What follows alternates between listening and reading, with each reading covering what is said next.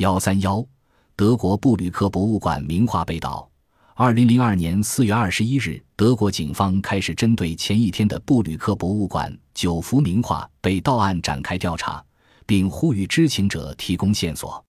据悉，窃贼是于四月十九日至二十日夜间潜入首都柏林郊区的布吕克博物馆偷走名画的。他们首先切断了博物馆的报警装置，然后打破博物馆的后窗进入馆内，偷走了九幅印象派油画。其中包括六幅埃里希·黑克尔的作品，埃米尔·诺尔德、马克思·佩西施泰因和恩斯特·路德维希·基希纳德的作品各一幅。警方估计，这九幅名画的总价值为数百万欧元。据德国媒体猜测，由于这些油画太有名了，估计在公开市场出售的可能性不大，很有可能是用于私人收藏。于一九六七年在柏林郊区达勒姆成立的布吕克博物馆是德国最负盛名的印象派作品博物馆，专门收藏德国印象派艺术团体布吕克的作品。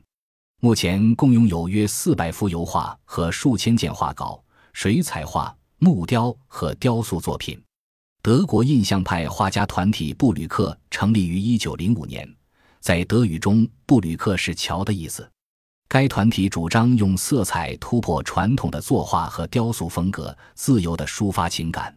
二战时期，布吕克遭到纳粹的迫害，许多艺术家被杀，许多作品被毁。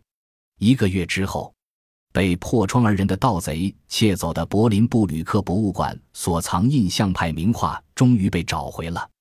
德国警方在柏林的一次房屋搜查中，发现了所有九幅总价值达三百六十万欧元的失窃名画。为此，警方已经逮捕了四名男子和一名女子嫌疑犯。可惜的是，其中的一幅佩西施泰因的油画《少女》被分割成了两半。